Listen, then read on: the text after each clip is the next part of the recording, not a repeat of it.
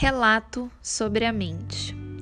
Muitas vezes, por exemplo, a gente vê alguém que adquiriu um sucesso financeiro e adquirimos a única percepção que só é possível ter isso se nos encaixarmos naquele estilo de vida, aquele estilo de se vestir, de aparentar, de trabalhar, de se comunicar, de se relacionar. O tempo todo nos colocamos em caixas que foram adquiridas de acordo com o que você acreditou ser verdade ou seja, o que você validou como realidade, com o que você viu por aí e também com o que lhe ensinaram. Essas crenças estão no inconsciente e às vezes você pode vestir aquele personagem e até chegar onde aquela pessoa chegou. Mas a questão é: essa vida que você está levando lhe faz feliz? Faz sentido? Ou você sente ainda que falta algo? Um vazio? Se faça perguntas, responda com o coração no mundo talvez estejamos sendo personagens mesmo, mas qual é a sua unicidade nisso tudo? Qual é a sua marca, o seu propósito, a sua missão com quem você está sendo nessa vida? Quais são as verdades que estão realmente alinhadas com a sua alma, com o que faz seu coração realmente vibrar? E não porque você acredita através de crenças coletivas que aquele caminho X ou Y é o que lhe levará ao sucesso. Pode ser que seja para você, pode ser que não. Cabe a você mesmo responder isso.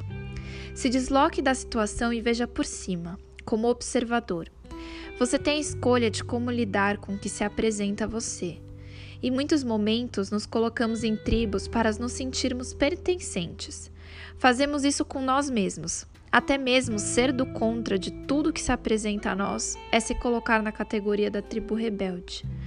O maior e grande sucesso é aquele que você vive a sua verdade, alinhado com a sua alma, com a sua missão.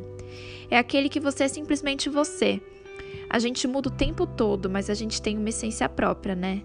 Pode sentir, essa não muda. Quando você se desprende do que viu afora e olha para dentro há uma oportunidade de ressignificação. Pergunte a você mesmo: o que de verdade me faz entrar em contato com a alegria e entusiasmo em estar vivo?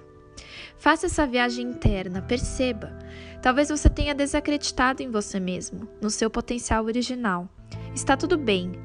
Volte a acreditar e a relembrar, porque você já é. Nada está perdido, pois nunca se perdeu de fato.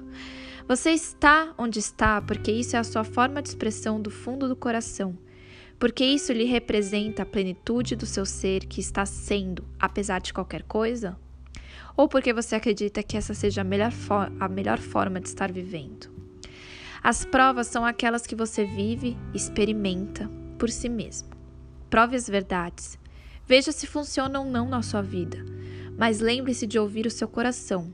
Lá estão todas as suas verdades não o que nos disseram ou que nos ensinaram. Quando vier aquelas vozinhas da mente, observe, desconfie delas, não são verdades. São as verdades que você colocou como verdades. E se você der o poder como verdade, então se torna, e isso se materializa e reflete na sua vida.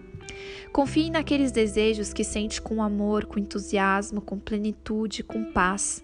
Perceba o que lhe chama verdadeiramente a atenção. Às vezes o que é importante para um não é para o outro. Até que ponto você passa por cima de si mesmo pelos outros para agradar o outro e sentir uma falsa aceitação? E pelo outro lado, até que ponto não estamos aceitando a diversidade e respeitando os outros? Não há uma resposta certa, somente você mesmo pode responder isso. Quais são as crenças que você alimenta? As crenças do coletivo ou as que você realmente merece? Você se permite ser quem é?